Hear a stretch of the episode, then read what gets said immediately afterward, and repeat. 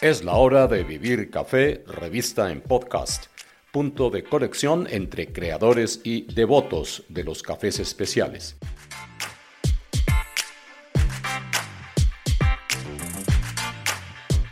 Bienvenidos, soy Hugo Sabogal.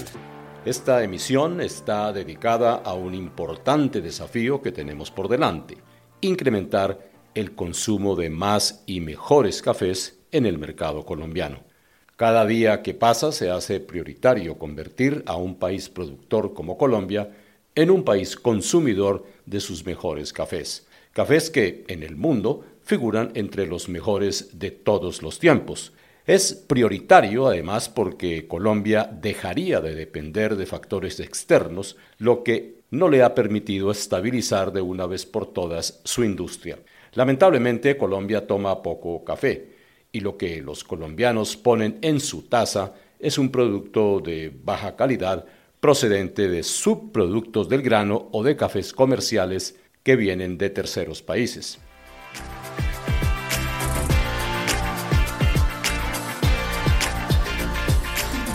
En este episodio examinaré con cuatro expertos esta gran paradoja.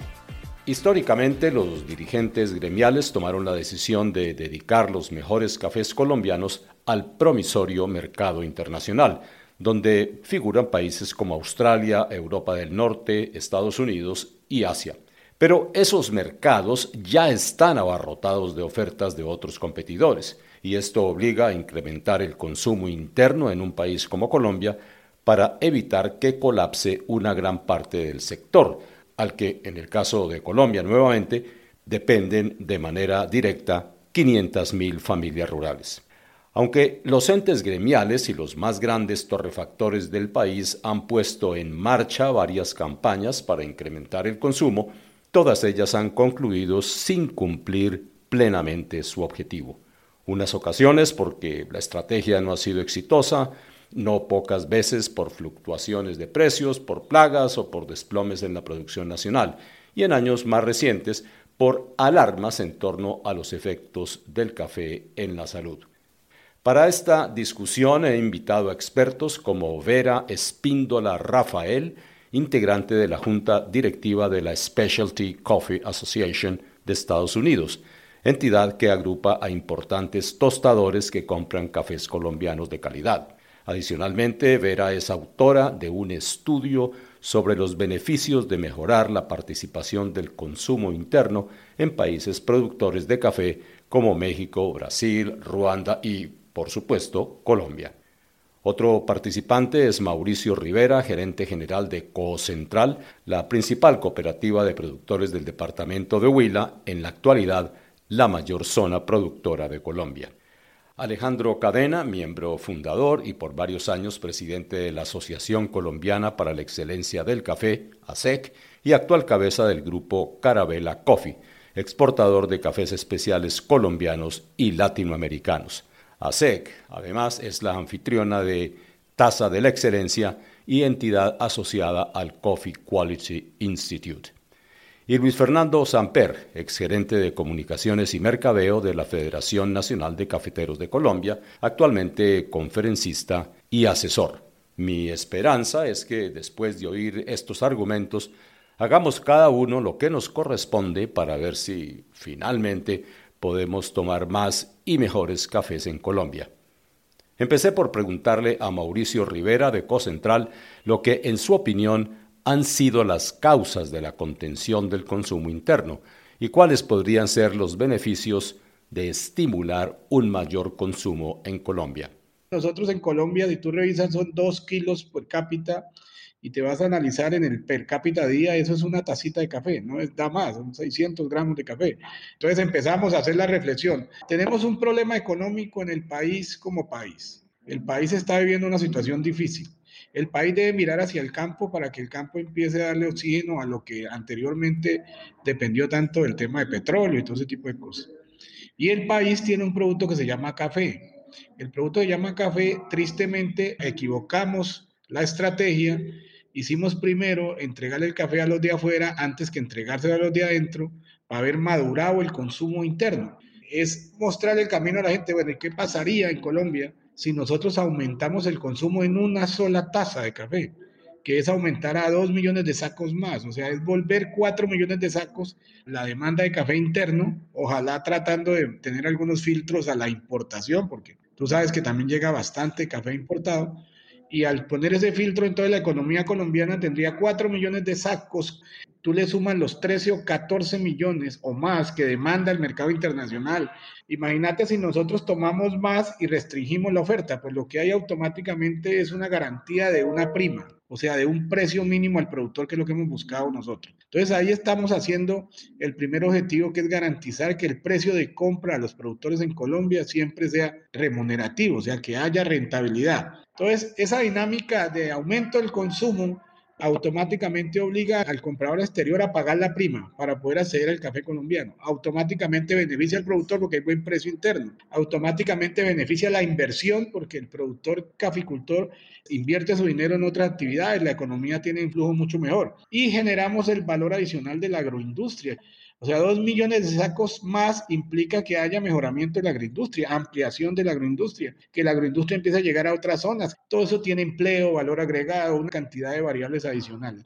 Si tú miras, todo es un círculo virtuoso que es dado por una decisión estatal, inclusive el gobierno puede decir, vea, un análisis como este dice, mire todas las posibilidades que tiene el café si hacemos campaña para aumentar el consumo. No hacemos nada si seguimos en la misma, o sea, que no consumimos y acá nadie se preocupa, sino por los cafés malos que lleguen importados y nada, pues entonces no pasa nada y estaremos expuestos a lo que ha pasado históricamente, que el precio baja, los cafeteros se quiebran, vuelven y oxígeno, vuelven y levantan y, y estamos como muchos en sostenibilidad más que en prosperidad.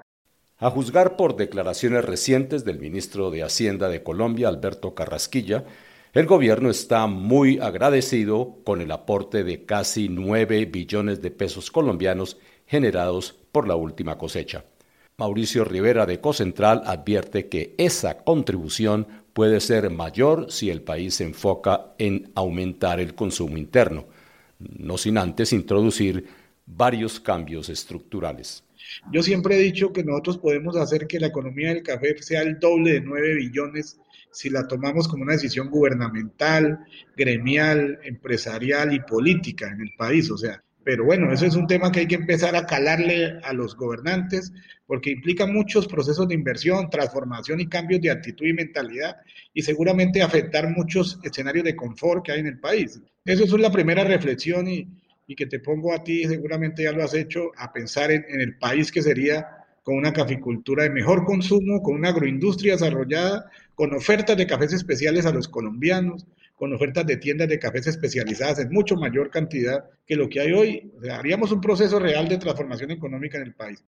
Hasta ahora, y pese a los intentos de la Federación Nacional de Cafeteros y de las grandes torrefactoras que han apoyado los programas de consumo, la ingesta de café en Colombia sigue siendo notoriamente baja. La limita aún más la calidad de los cafés comerciales hechos con subproductos como ripios y pasillas o con cafés importados de baja calidad. Algunos argumentos para que eso ocurra son varios. Por ejemplo, la necesidad de destinar los mejores granos al mercado internacional, evitar que los cafés de baja calidad y de bajo precio se encarezcan demasiado y le impidan al consumidor de bajos ingresos seguir tomando café Alejandro Cadena subraya que estos y otros factores se convierten en obstáculos que les impiden a los colombianos aprender a valorar el producto nacional. En términos históricos, el consumidor colombiano ha tomado muy poquitas cantidades de café.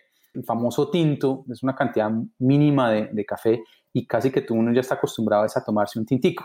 Eso, eh, por un lado, pues hace que el consumo no sea alto porque pues, la, la gente con un tintico ya sobra, ya quedó, mientras que pues uno va a países como de alto consumo como eh, Dinamarca o como Noruega y para ellos es un mug y es un mug no de, 300 mililitros sino casi que de, medio litro de café. Y eso se lo toman durante el transcurso del día. Obviamente pues el, clima ayuda son climas que tienen invierno durante 6, 7 meses del año y eso incita a la gente a consumir café y otro tema histórico, pues es obviamente el tema de, comer por fuera. El café es el perfecto acompañante cuando terminas una comida, cuando estás en un restaurante, cuando estás afuera, ¿no? Eso no se da tan frecuentemente en Colombia. Uno todavía va a un café y le ofrecen una aromática. E incluso cuando le ofrecen un café, pues el café, y eso no es solamente exclusivo de Colombia, pues casi todos los países del mundo pasa, cuando tú pides un café, que has tenido una comida en un restaurante delicioso, Michelin o no Michelin, pero un, restaurante muy bueno, y el café tiende a ser la experiencia más desagradable que hay porque pues tienden a, regalar el café o, o, no ponerle el suficiente esfuerzo para el café. Y sin perder de vista, por supuesto, que un buen café nunca podrá ser gratuito, porque requiere simplemente justa retribución por el esmero y su calidad en taza, en el caso particular del café. Alejandro Cadena. Nuestro poder adquisitivo, pues, en general, no ha sido muy alto. Vamos creciendo, el país ha, hecho grandes esfuerzos en los últimos 30 años, 40 años de, realmente mejorar el nivel de vida de la población. Estábamos logrando unos puntos interesantes ya de crecimiento económico, por lo menos ya la clase media había crecido, y eso pues obviamente es un tema que obviamente el café pues es, es, un producto que no es indispensable, o sea, no es como el arroz, no es como la papa, entonces pues cuando uno hace su mercado pues lo último que piensa es en café y en la medida que pues que cueste más pues reduce su, su consumo. Hay otros temas de calidad muy importantes también. Finalmente pues siempre nos hemos tomado el peor café pues, de, de Colombia, las pasillas, y, y, pues realmente en los últimos 10 años la calidad del café ha, venido empeorando porque pues todos lo sabemos, los que estamos en esta industria, que el café colombiano que se vende hoy en día, el gran café colombiano que vende en supermercado, de las, las tres, cuatro marcas más importantes, son cafés que ya no son 100% colombianos. Entonces, pues era malo y se ha venido empeorando. Adicionalmente, de que hay un tema cultural y es el tema famoso de la greca, donde la gente pues le, encanta tomar café de greca porque es un café que está disponible ahí, que no tiene que hacer sino una, una, una dosis al día o dos dosis al día, pero pues obviamente ese es el peor método para preparar café. Entonces la gente también lo asocia mucho con lo amargo, cuando el café realmente no es amargo, realmente debe ser dulce, el buen café. El desafío de incrementar el consumo de mejores cafés fue objeto de un estudio realizado por la investigadora Vera Espíndole Rafael hoy día integrante de la Junta Directiva de la Specialty Coffee Association. La investigación también abarcó a México, Brasil y Ruanda. A su paso por Colombia, Vera Espíndola notó que, contrario a lo que muchos creen, Colombia no es un lienzo en blanco en materia de esfuerzos para aumentar el consumo interno. Pero para poder ser finalmente exitosos se requiere de un esfuerzo integrado de toda la cadena, incluyendo a los empresarios pequeños y a los productores. Así define Vera Espíndola el objetivo de su estudio. Al momento que escogimos Brasil, Colombia y México fue por diferentes razones. Brasil porque ya sabíamos que consumía mucho, queríamos que realmente saber qué ha sido el impacto de cafés especiales en Brasil, qué papel juegan ahí las instituciones, Colombia, el famoso programa que tuvieron de consumo, en México que no tiene una institución, ¿cómo es posible que tienen tantas cafeterías, no? Y Ruanda, obviamente, con el perfil de nada que ver con café, y aún así se están viendo cafeterías en, la capital. Correctamente usted me dice, sí, yo vi obviamente que la estabilidad económica influyó bastante en lo que es el consumo de café. Yo vi que los programas como Tomo Café tienen un cierto impacto positivo al consumo. Muchos alegan que Toma Café no tuvo ese éxito. Es que lo puedes ver de diferentes formas. Yo creo que abrió al sector de café en Colombia a lo que iba Tomo Café, que significa que es muy importante de, explicar, no solo es de consumir más café, fue específicamente explicar que el café se puede tomar en diferentes horarios del día, en cualquier momento del día, con cualquier razón del día. Y además tuvo un componente fuerte de capacitación. Eso para mí fue exitoso. Quieras o no, si ves ahí los resultados de alguna forma en el país, ¿Se pudo hacer mucho más? Probablemente. O sea, uno nunca sabe a lo interno del proyecto cómo fue. Yo creo que eh, la información que me proporciona la federación y la persona que estuvo también a cargo del proyecto me brindaron bastante información y creo que fue muy útil. Más que nada tenemos que rescatar y aprender de estos tipos de programas que son necesarias. Esa parte de educación lo menciono también específicamente en el estudio porque todas las personas que yo entrevisté todos me dijeron más acceso a información y más acceso a educación. ¿Qué significa eso? Pues el costo a veces es mayor de, los, de la educación, de los cursos de tuesto, curso de barismo, no lo pueden pagar. No toda la información está disponible en su idioma y si está disponible a veces solo es un resumen. Temas tan sencillas como esas me asombraron. Yo no soy catadora, yo no soy barista, yo no soy tostadora, entonces la única razón que yo entré por la estación de cafés especiales es por la parte de sustentabilidad con los productores. ahí sí sé qué es lo que falta y, no existe y, todo eso. Me sorprende mucho cuando escucho de la parte del consumo cuánto nos falta todavía y mi experiencia en la OIC, fui parte de la delegación mexicana, me ayudó a entender el por qué también, porque al final de cuentas, en la OIC todavía nos marcan como países productores, más no como consumidores. Entonces, dividen a los países exportadores y productores. Y luego hay importadores. Y yo digo, nosotros no solo somos productores y exportadores de café, somos consumidores de café. Además, México importa mucho café. Para Vera Espíndola y otros observadores, el mejor ejemplo de un programa a favor de generar más consumo, tanto en volumen como en calidad, es el puesto en marcha por la Asociación Brasileña del Café. Es un caso admirado en todo el mundo. Dicha experiencia le permitió a Brasil duplicar su consumo interno hasta llegar a un nivel que casi dobla la totalidad de la producción colombiana de café. Alejandro Cadena de la ASEC ha estudiado de cerca esta experiencia y la considera digna de emular en Colombia. Han hecho dos o tres cosas muy interesantes. Uno, obviamente, pues la, clase media también allá ha crecido en los últimos 30 años, pero uno ha sido promover el consumo del café abiertamente. Y allá hay una asociación que desde hace 20 o 30 años empezó a hacer certificaciones de calidad al café. Entonces ellos le dan un puntaje o una clasificación y eso le garantiza al consumidor una cierta calidad y hay varios estándares hoy en día. Y es como un certificado casi de pureza, donde básicamente el consumidor sabe que lo que está consumiendo es un buen producto o por lo menos un producto aceptable. Y eso ha sido una de las grandes estrategias de Brasil que han logrado que el consumo de café haya incrementado significativamente en el mundo. Pues 20 millones de sacos lo, vuelven a Brasil casi que el segundo o tercer mayor consumidor de, café en el mundo. Y eso se ha hecho gracias a esa campaña de promoción de la calidad del café y de buscar que el consumidor conozca de su café. Creo que los colombianos nos consideramos amantes del café y, el orgullo número uno de Colombia hoy en día tal vez es el café. Y pues la gente llega, la que vive en el exterior, los que vive en España, en Colombia, vienen de, de visita y se llevan libras de cerrojo y yo, yo, me quedo como anonadado, porque se están llevando nuestro peor café, que además hoy en día no es 100% colombiano.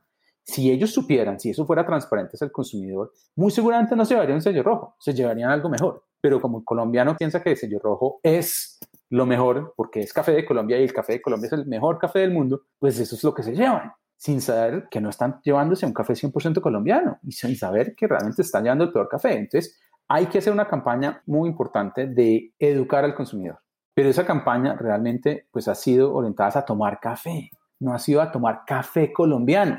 Tienen que estar todos los agentes de la industria, todos los tostadores tendrían que estar metidos en esa. Desafortunadamente, solamente creo que los tres o cuatro están realmente metidos en, en esa campaña. Ahí debería estar tanto grandes como pequeños metidos y debería haber también una categorización del café de Colombia, como lo hizo Brasil, y un certificado de, de origen donde realmente digamos, este sí es café colombiano y este no es café colombiano, que tiene café colombiano, listo, pero sincerémonos en las mezclas y eduquemos al consumidor para que el consumidor empiece a tomar decisiones, porque estoy seguro que si hacemos eso, muchos de los consumidores van a ir gravitando hacia los cafés de mejor calidad porque muy, seguramente la diferencia será grande porque pues, obviamente los tostadores no están comprando café de otros orígenes simplemente porque les gusta, sino porque obviamente están tratando de economizar. Eh, entonces el café crecería, eh, subiría de precio, pero estoy seguro que eso estimularía también el consumo de café y mejoraría la experiencia en la medida que el consumidor mejora su experiencia de café, se vuelve más erudito y créanme, no tiene que ser catador. La experiencia nuestra nos ha demostrado, usted simplemente comprobar algo mejor y probarlo durante dos semanas ya no se devuelve, ya no hay vuelto atrás. Así le cueste dos o tres mil pesos más la, libra. Entonces, es una campaña de educación que tiene que ser realmente liderada por toda la industria y donde todos los tostadores tienen que decir, listo, yo me comprometo a sincerarme y puede tener diferentes abanicos de oportunidades, pues eh, puede tener un café que sea mezcla, un café que sea 100% colombiano, un café que ya sea de mejor calidad y eso empieza a educar al consumidor y a realmente a incentivar el consumo. Es innegable que la aparición de las tiendas Juan Valdés ha cumplido una importante misión de mostrar la diversidad del café colombiano y su permanente potencial, algo muy distinto a lo que pasa o no pasa con los cafés vendidos a bajo precio en los supermercados. Así resume Luis Fernando Samper las ganancias derivadas de las tiendas Juan Valdés. A raíz del de, el impacto que tuvo Juan Valdés como marca y como, y como modelo de negocio, se empezó a despertar, digamos, un sentimiento de café de calidad que en Colombia era muy marginal o no existía y que ya, ya hace presencia en segmentos que todavía son limitados de la población, pero que están creciendo. Y eso se ha venido observando en Colombia, Hugo. Eh, si uno miraba a Nielsen, digamos, a partir del 2005 hasta el 2015, por lo menos, los cafés de más alto precio, digamos, cuando uno lo va a medir estadísticamente, pues es muy difícil ya saber cuál es especial y cuál es no, y cuál es el criterio a partir del cual es especial o no. Pero pues un proxy de eso es el precio, ¿no? El precio unitario, el precio por libra. Y uno miraba, digamos, el, el crecimiento de ventas en Nielsen, en supermercados, en donde mide Nielsen, y los cafés, digamos, de mayor precio eran los que crecían a doble dígito. Los cafés de menor precio eran los que menos crecían eh, en ventas, en volumen y eso pues de alguna manera refleja lo que ha venido pasando en la categoría. Obviamente los volúmenes son muy diferentes, el, tamaño del segmento de cada uno es muy diferente y, y, crecer a doble dígito sobre una base bajita es más fácil que crecer a doble dígito sobre una base muy grande. Como dice Luis Fernando Samper, es un hecho que el café de especialidad está creciendo, máxime ahora cuando hemos estado encerrados en nuestros hogares. Sin duda hemos ganado argumentos para decir que Colombia produce un café excepcional por donde se le mire. Por eso le pedí a Alejandro Cadena que me describa, gracias a su contacto directo con productores, qué es lo que hay allá afuera en esas montañas. Dice Alejandro Cadena. Yo he tenido la oportunidad de catar cafés de todo el mundo. Yo podría decir que 30, 32 países he catado, desde obviamente empezando por Colombia. Y hoy en día nuestra empresa no solamente compra café en Colombia, sino compramos café en, en, Latinoamérica, en toda Latinoamérica casi. Y yo le puedo decir que el café de Colombia es, si no el mejor café, está en el top 3 de los mejores cafés del mundo, porque pues básicamente es un café que es no solamente muy bueno en, tasa, y eso se debe, pues gracias en parte al trabajo que ha hecho la federación durante todos estos años de realmente educar al productor en, en buenas prácticas. Es, es, un café que, en el peor de los casos, pues es un café que fácilmente llega a los 80 puntos, es un café considerado especial según esa clasificación, pero adicionalmente tiene una gran ventaja Colombia y es la variedad que hay en este país. Tú consigues en Colombia todo lo que quieras ¿Quieres un café con alta acidez, bajo cuerpo? Lo consigues. ¿Quieres un café con alto cuerpo, baja acidez? Lo consigues. ¿Quieres un café afrutado? ¿Quieres un café tropical? ¿Quieres un café amielado? ¿Quieres un... Toda la diversidad de, de tazas existe en Colombia y es en parte gracias a ese trabajo de buenas prácticas que generalmente es el productor de café en Colombia. O sea, comparativamente con otros orígenes, el estándar en Colombia es mucho más alto en promedio. Y otra de las cosas que yo siempre he dicho, pues aparte del tema de microclimas, que Colombia es un país supremamente diverso en, microclimas y en, geografías y en temperaturas y en todo ese, ese tema, unido a muy buenas variedades, tenemos en general muy buenas variedades, pues el caturra, eh, y, y, yendo más lejos, el, típica de hace 50 años, que era lo que realmente producía Colombia, es espectacular. Yo le digo a la gente, si yo tuviera una finca de café, eh, yo sembraría típica, tiene una taza espectacular mucho mejor que un geisha, te lo digo yo, porque realmente es un café que tiene todas las gamas de, sabores y de acidez, cuerpo, dulzor. Entonces, empezando con el típica, que nos, nos dejaron nuestros abuelos, nuestros tatarabuelos, que hicieron un, trabajo muy, muy, muy bueno con, con, esa variedad. Después el Caturra, yo, nosotros empezamos en el 2001, 2002 a comprar puros Caturras, y yo le puedo decir, Hugo, que el Caturra es una variedad espectacular también. Los mejores cafés de Colombia que yo he probado fueron de variedades caturra, seguido pues, del, del típica. Y obviamente el trabajo que hizo Café de desarrollar unas variedades muy estables, resistentes a la roya, pues esas variedades, yo le puedo decir que, que un Colombia, un Castillo es mucho mejor que cualquiera de los híbridos que, que uno encuentra en Centroamérica o en Brasil, en calidad de tasa y obviamente resistencia. Entonces, tenemos un material genético muy bueno, tenemos productores muy comprometidos con la calidad, que llevan unas tradiciones que vienen de nuestros abuelos y tatarabuelos que hacen que el producto sea muy bueno. Y en los últimos 20 años lo que ha habido es una especialización de muchos productores en el café especial, realmente dedicándose a eso. Esa especialización nos ha llevado a lo que hemos llegado hoy en día con la tasa de excelencia y con la, cantidad de exportadores que hoy en día en Colombia exportando cafés especiales. En Colombia hoy en día hay más de 200 exportadores de cafés y obviamente la gran mayoría de esos 200 no son eh, de café corriente o comercial, son de cafés especiales. Eh, y empezando por fincas hasta pequeñas, hasta grandes, como empresas como nosotros, que hacemos pues ya varios miles de sacos al año y que sigue creciendo. A pesar de que llevamos 20 años en Carabela exportando cafés especiales, todos los años seguimos creciendo. Y a pesar de que tenemos hoy en día una oferta variada de toda Latinoamérica, Colombia sigue siendo el que jala y, y que crece a casi dos dígitos todos los años. Eso te demuestra que el mercado realmente valora ampliamente el café de Colombia y que a la medida que se ha venido especializando el, el, productor, que han venido habiendo más jugadores en, la torta, pues eso lo que está haciendo es seguir incrementando el consumo. Uno pensaría que después de tanta competencia que hay, esto está, sería un mercado saturado y no, sigue creciendo. Eso te dice lo bueno que es el café colombiano y obviamente pues hay mucho por delante, mucho por delante. Evidentemente ese tema no está en discusión. Lo que inquieta a algunos compradores, sean ellos importadores, tostadores o los consumidores, es el precio de los cafés especiales. ¿Cómo estamos en Colombia en ese sentido? Al contrario, yo creo que el café de Colombia, si uno lo compara con otros países, por ejemplo Guatemala o un Costa Rica, el café especial de Colombia tiende a ser más barato que el café de esos países. Eso explica en parte la razón por la cual Colombia sigue creciendo a esos ritmos de crecimiento en cafés especiales pero lo que yo le puedo decir es que hay campo para seguir subiendo los precios. Hay campo. Hay campo. El café de Colombia es demasiado barato. Deberíamos valorar más nuestro producto.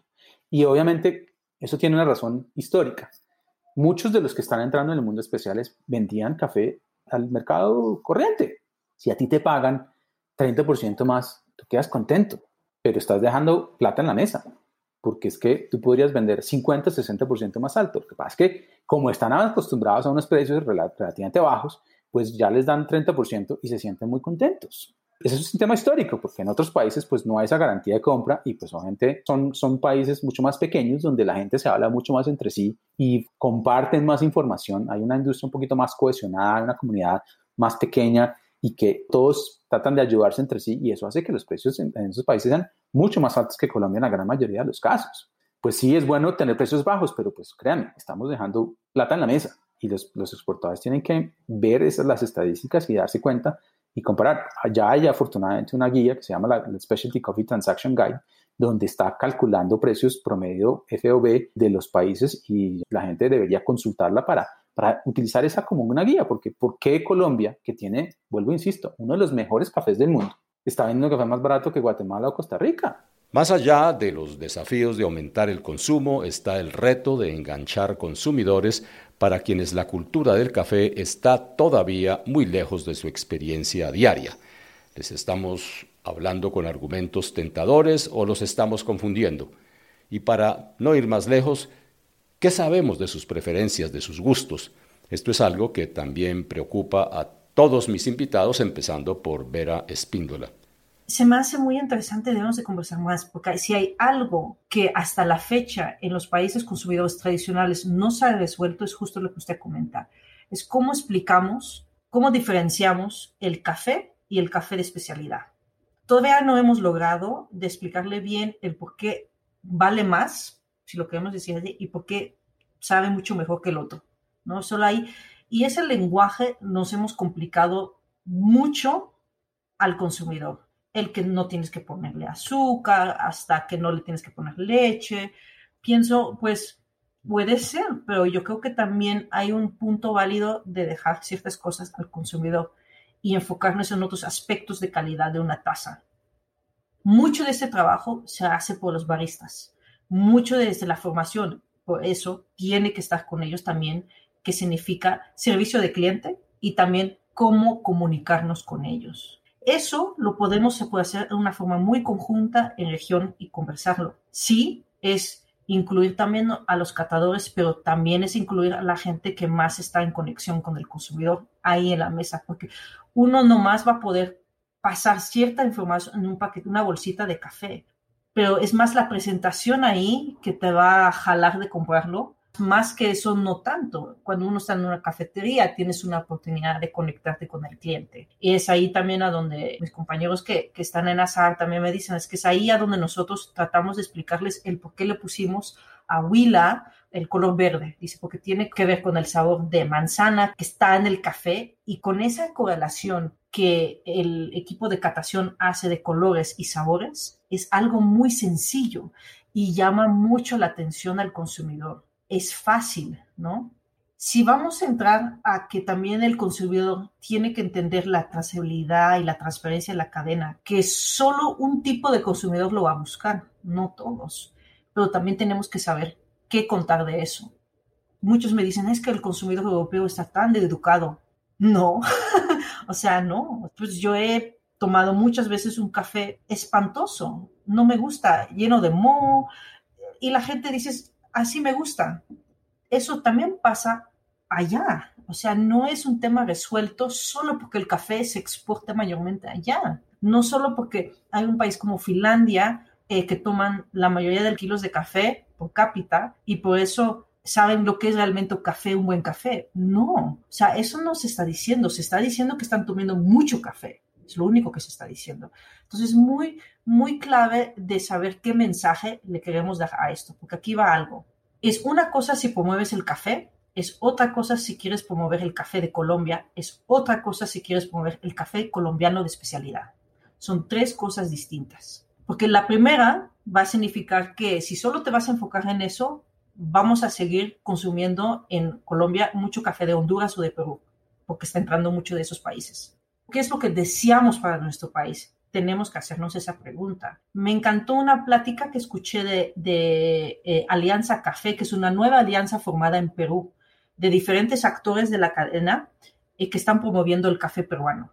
Y, el caso de negocios de ellos se dice, nosotros no solo queremos promover el café peruano, queremos promover que se consume el café de nuestras familias. Entonces tienen como un cuadrito súper bonito, ponen el volumen que ellos piensan aspirar y sobre eso ponen de cuántas familias viene ese café. Entonces, cuando ellos muestran, vamos a tomar más volumen de café, también se sube la cantidad de familias que están apoyando.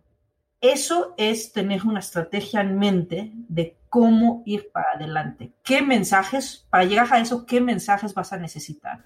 Y los eh, mensajes necesarios, pues apenas están en construcción.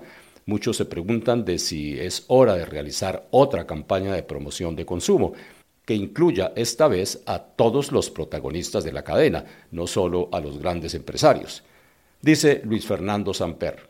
Eh, de pronto un estudio de más enfocado en segmentos especiales, pues ya, no necesitas una muestra representativa a nivel nacional, pero de pronto conocer mucho mejor a los consumidores que estás atendiendo y a los consumidores que potencialmente podrías atender, pero que todavía no los has logrado, no los has logrado enganchar.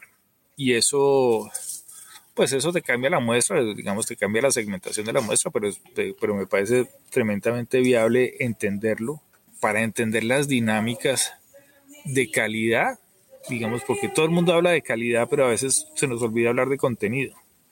Y la calidad pues sigue siendo muy personal. Y hoy en día pues ya la calidad no la miden en Q y entonces es de 83, 85, 87 pero eso al consumidor, digamos, no necesariamente le da confianza, pero no necesariamente le dice mucha cosa. Tú lo que tienes es que tener el contenido de explicación de la calidad, del porqué de la calidad.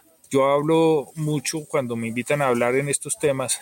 Digo con frecuencia que las emociones abren la puerta, pero la racionalidad es la que la mantiene abierta. La consideración muchas veces va de la mano de las emociones y ahí las emociones juegan mucho en el segmento especiales, porque si es el productor único, si es la región, si es el, medio ambiente asociado con, con, eso, etcétera, etcétera. Tú abres la puerta a consideración y, probablemente compres el café porque te gustó esa historia emocional que te están dando.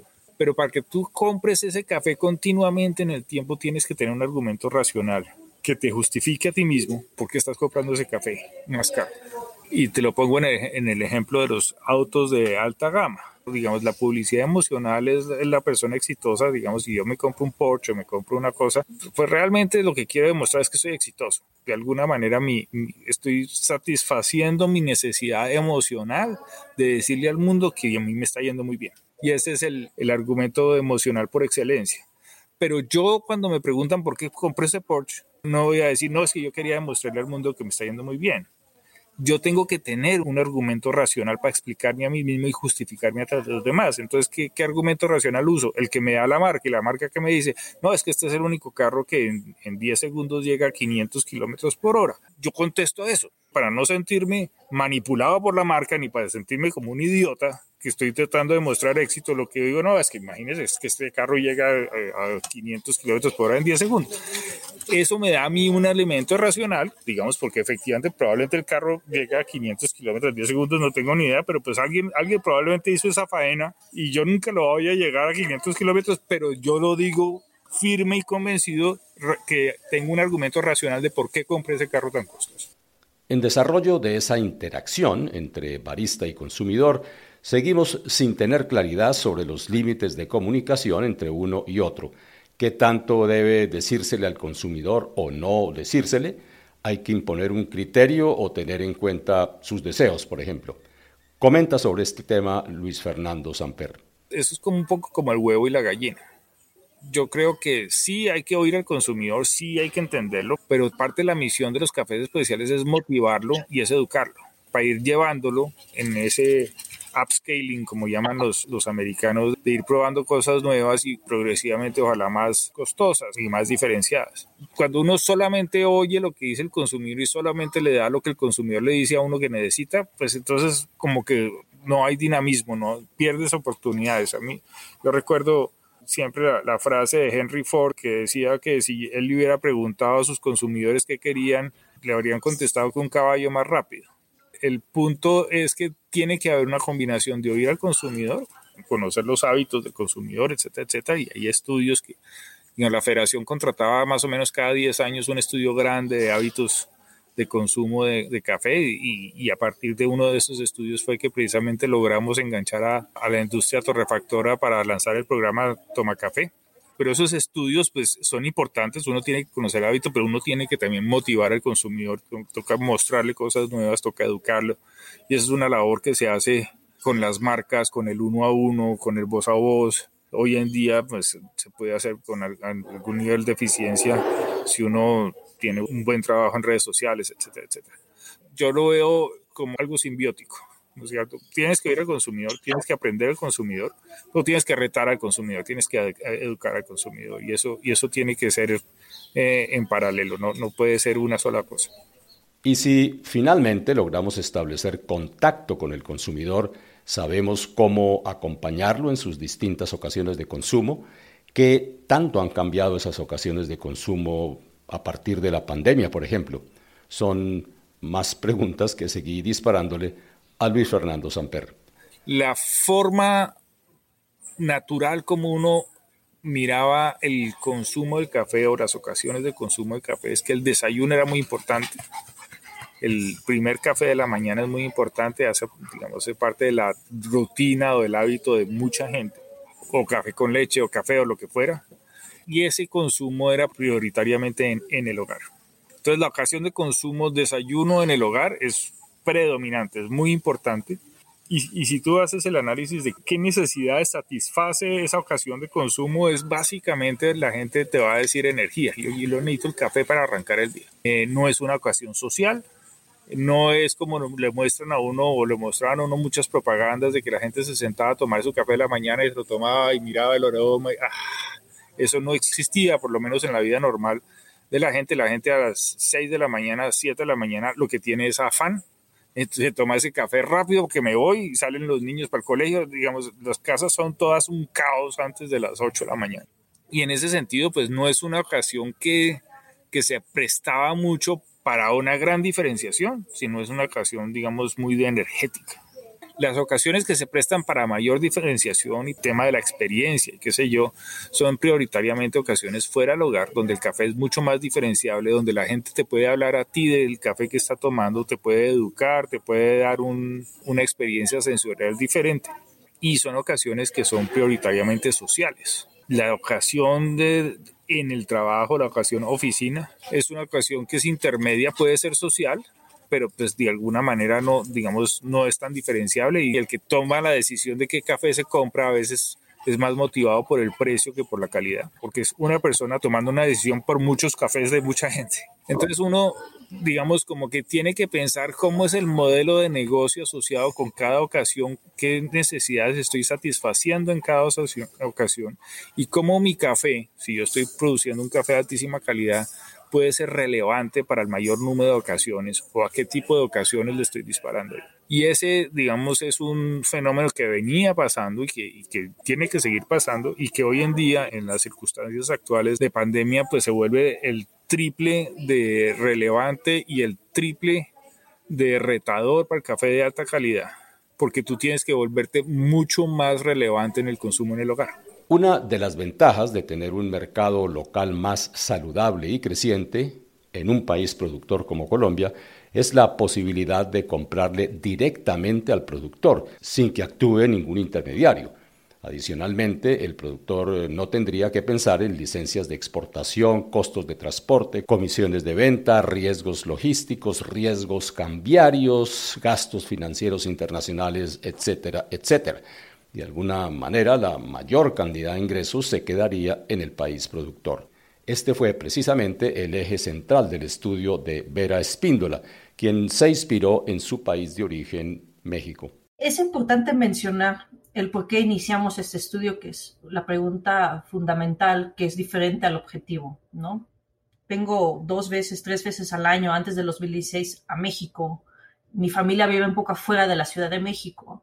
Pero en los últimos, ¿qué se puede decir? 2014, estoy viendo como que, bueno, se toma un buen café, ¿no? Más de eso no me puse mucha atención. Cuando ya llego a, vender, eh, a vivir aquí en el 2016, empiezo a ver un sector del café a lo interno de México muy movido. O sea, hay diferentes personas que hacen sus eventos, hay, dueños de cafeterías, la Asociación Mexicana de, de, Cafeterías de Cafés Especiales. Así como que hay mucho movimiento. Obviamente, como empiezo a trabajar con el gobierno de México, pues tengo acceso a cierta información y empiezo a entender muy rápido el contexto del café de México, pero también del consumo, aunque en ese momento todavía no estábamos hablando tanto de eso. Y yo empecé a ver, empezaba a ver, y yo digo, híjole, hay un montón de cafeterías aquí en la Ciudad de México, pero cafeterías bien bonitas, un café sabroso. Bueno, entonces yo ya estoy en el SCA, estoy viendo eso, y una de esas estoy conversando con Rick, el director ejecutivo del SCA de ese entonces, y yo le digo, híjole, estos cafés son deliciosos. Dice, ah, pues invítame, que no sé qué, y un día voy, que no sé qué. Y en esas me llega la oportunidad, eh, bueno, no me llegó, la, exigimos, de organizar eh, la 120 reunión del Consejo Internacional del Café en la Ciudad de México. La jalamos a México, llegó la gente, esto fue en el 2018, y llegó también Rick. Rick en ese entonces era parte del SCA como director, y le dije, una de estas noches te voy a llevar a comer tacos. La abuela de Rick es mexicana, eh, aunque él vive en California, entonces sí, en parte se siente mexicana. Listo. Lo llevé a unos tacos, pero le dije, antes de eso, te voy a invitar a una cafetería, porque es sumamente clave que entiendes todas las veces que te estoy diciendo que tenemos un excelente café. Llegamos tipo ocho y media de la noche, la cafetería todavía tenía gente. Rick se tomó un espresso del estado de Michoacán, un estado que nada conocido en café en ese año. Le encantó, se quedó viendo, dice, siento que estoy en California, siento que estoy en una cafetería de California tomándome un excelente espresso. Digo, esto es solo una cafetería, que a la vuelta y otra y otra. Adicionalmente a eso, durante la OIC organicé un tour de cafeterías en la Ciudad de México. Visitamos entre tres y cuatro cafeterías. Hasta Roberto Vélez estaba con nosotros. Alquilé un turbos y pasamos por los eh, lugares simbólicos de la ciudad y entre esas visitas íbamos a las cafeterías. Se quedaron así. ¿Qué es esto? Hasta la fecha gente todavía me dice, nosotros queremos hacer algo similar a lo que tú nos mostraste en México. Le digo, bueno, ese tour no es nada oficial, pero eso es una forma de cómo puedes mostrar en una ciudad cómo ha crecido el consumo con Rick y ya después con Kim Elena, que es la directora de sustentabilidad del SCA, estuvimos platicando de cómo este consumo, específicamente en cafés especiales, tuviera un impacto a los productores. Porque yo le dije, es que lo que es interesante aquí es que ese productor llegó con su café a la cafetería. Justo este productor es un chavo joven, tiene más de 30 años, pero menos de 40.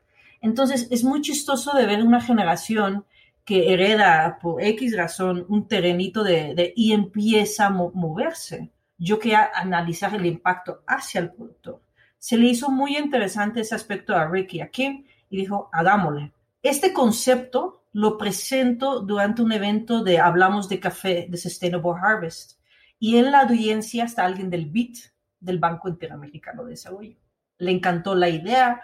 Si yo tengo números, me preguntó. Digo, no tengo ningún dato. Esto es, me la estoy me imaginando. Dice, ¿cómo hacemos para que tú hagas un, estudio así? Digo, bueno, ya lo tenemos pensado en el SCAP, pero todavía no tenemos los fondos. Dice, aquí tengo tantos fondos, hagámoslo. Nos juntamos con la ONG SAFE, eh, junto con el SCAP, fondos del BIT, y hice el trabajo en el 2019. Fue sumamente clave para mí eh, monitorear los datos del ingreso que estaba recibiendo el productor por su café, porque yo quería ver algo que también en el mismo tiempo me estaba comentando un comprador estadounidense famoso por la compra de cafés especiales y me decía, te invito a unas copitas, llegué a la Ciudad de México, quiero conversar contigo. Y digo, ¿cómo te fue en campo? No me fue tan bien. El café que quise no lo pude comprar porque el productor lo vendió a una cafetería aquí en la Ciudad de México. Y yo así, o sea, con mi, sonrisa y así, ok, lo siento, pero yo creo que me da mucho gusto. Dice, sí, y digo que no sé qué pasó. Dice, yo sí sé qué pasé, no pude, la cafetería ya había ofrecido un precio mucho mayor que, que yo y, se, y el café se quedó acá. Digo, mira eso. Y fue para eso también mi motivación de investigar esto, porque posiblemente solo es un mercado nicho México y no pasa en otros lados. Pero no, lo que encontré en este estudio fue que eh, los precios pagados a los productores para cafés especiales compiten mucho con el precio que están recibiendo fuera de su país. Para mí, ese sido fue, no me esperé que hubiera encontrado eso. Y así fue como Vera Espíndola comenzó a encontrar situaciones similares en Colombia, Brasil y Ruanda su estudio, Un caso de negocio para incrementar el consumo de café especial en países productores, fue publicado en mayo de 2020.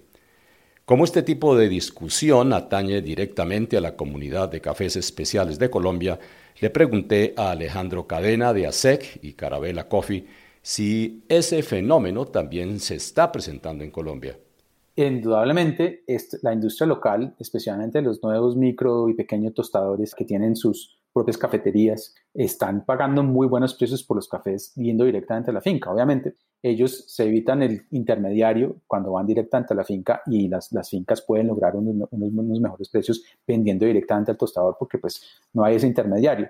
En mi opinión es fantástico porque finalmente el productor tiene que tratar de maximizar su ingreso y es una, una forma perfectamente válida, pero también tenemos que ser conscientes de que a muchos productores, pues no les pueden, esos tostadores no les pueden comprar el 100% de la cosecha, pero si empezamos a hacer una competencia que nos ayuda a incrementar los precios o por lo menos a mantenerlos lo más alto posible y que al contrario, hace 10, 15 años al contrario, les quedaba café y a quién tenían que venderlo? Pues a las comercializaciones normales al precio de precio interno.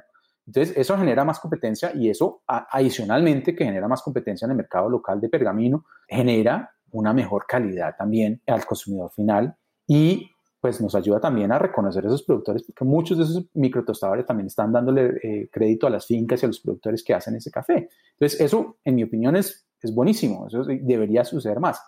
En fin, el cuento es que en México nosotros pagamos precios mucho más altos que los que a veces pagamos en Colombia debido a esa competencia que hay en las cafeterías locales. México también, los, mexicanos son muy, muy nacionalistas, incluso tal vez más que los colombianos, y las cafeterías mexicanas están pagando unos precios exorbitantes por cafés de alta calidad mexicano. Nosotros durante mucho tiempo hicimos un concurso que se llama Aromas, y en las últimas tres oportunidades, el café ganador, el de mayor precio, se le llevó una cafetería mexicana, no de compradores externos internacionales, se lo llevaron los mexicanos competían, empujaban y iban duro por esos cafés. Eso te demuestra que hay una gran oportunidad para en el mercado local que tenemos que seguir apoyando y que ojalá pues siga creciendo. Yo creo que la pandemia ha hecho mucho, mucho daño a esos pequeños y, y micro tostadores, pero yo estoy seguro que cuando esto se acabe, ojalá pronto, va a haber una gran oportunidad para esos negocios porque realmente la gente va a volver a, querer estar por fuera y qué mejor que un buen café para compartir con amigos y con familiares afuera. Entonces, para mí es una gran oportunidad. Lo estamos viendo en el mercado internacional. de nuestros clientes afuera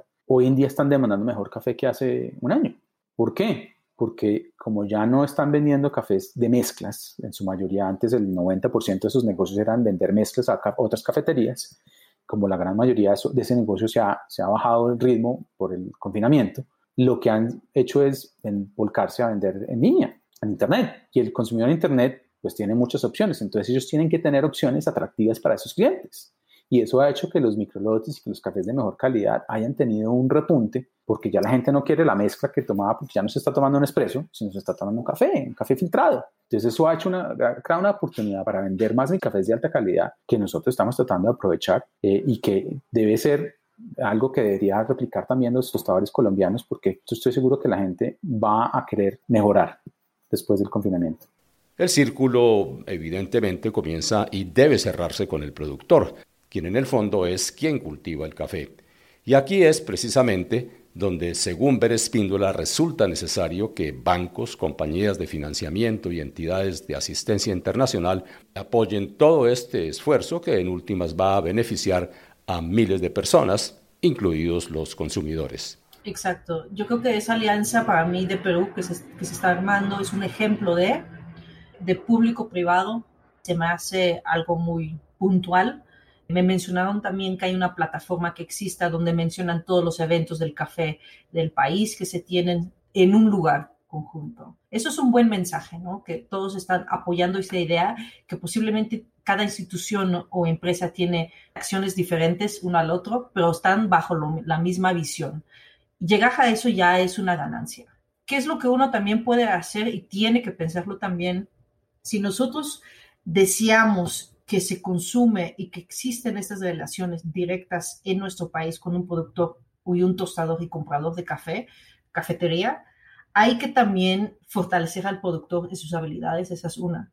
La otra es también, que mencioné en el estudio, la falta de créditos o programas de financiamientos para los pequeños y medianos empresarios, que es espantoso escuchar los, los tasas de interés que existen para estos empresarios, no hay como un apoyo financiero, no están pidiendo dinero regalado, están pidiendo préstamos a un buen interés para que ellos puedan fomentar el negocio. Entonces, si deseas fomentar el negocio, uno desea tener una estructura en su país que pueda fomentar el pequeño y mediano empresarios, enfocarse en eso, ¿no? Que puedan replicar su modelo de negocio, que puedan eh, hacer mejoras en su mismo negocio. Eh, es todo es parte de, ¿no? Esa parte para mí también es sumamente importante porque si no limitas un cierto crecimiento que, que, a veces es necesario que crezca, ¿no? Y finalmente, desde lo profundo de Huila, Mauricio Rivera de Cocentral resume el impacto que tendría en el campo un mayor nivel de consumo de café en Colombia. Hay que preguntarle al doctor Vélez, hay que preguntarle a los chachos de la federación, a los grandes economistas, bueno, ¿y qué pasa eso si, si en vez de, de dos nos tomamos cuatro? ¿Qué va a pasar con el, con el negocio del café? Ese, es como, como lo primero, generar la inquietud, generar la expectativa y generar el, análisis, porque la gente no se ha puesto a eso, Hugo. La gente no se ha tomado la de decir, bueno, ¿y qué pasaría? Y todo eso que te digo es absolutamente cierto, Hugo. Si el mercado, si el consumo interno sigue creciendo y Colombia consume más, si hacemos ese cambio, el café en Colombia, desarrollando la agroindustria y el consumo, le puede aportar a la economía el doble de lo que hoy le aporta. Entonces, eh, pues esa es como una reflexión que hay que empezar por eso, Hugo, decirle a la gente, bueno, señor presidente Duque, ¿qué pasaría en Colombia si en vez de dos nos tomáramos cuatro? Hay que hacerle la pregunta y él, él dirá, él contestará a ver si sabe algo o pondrá a sus expertos a averiguar y seguramente le van a decir, no, eso no es posible, no, nosotros no tomamos, no, no, eso no se puede porque nos lo están pidiendo. Bueno, pues hay que generar la inquietud porque Así como estamos, pues estamos, vuelvo y te digo, expuestos a las subidas, a las bajadas que Brasil está produciendo, que la berraquera y el precio acá, y los productores, pues nos sostenemos, los que somos empresarios nos sostenemos. Y en los menos escenarios, pues ahí estamos y ganamos cuando hay buenos escenarios. Imagínate cuando haya, haya buenos escenarios para todos, el desarrollo económico termino diciéndote lo que te dije al principio. Hoy el gobierno debe darle las gracias al café y a las zonas municipios cafeteros, porque gracias a Berraco Café es que no están en paros y haciéndole cola para pedirles subsidio y para pedirles plata. Gracias al café, Hugo.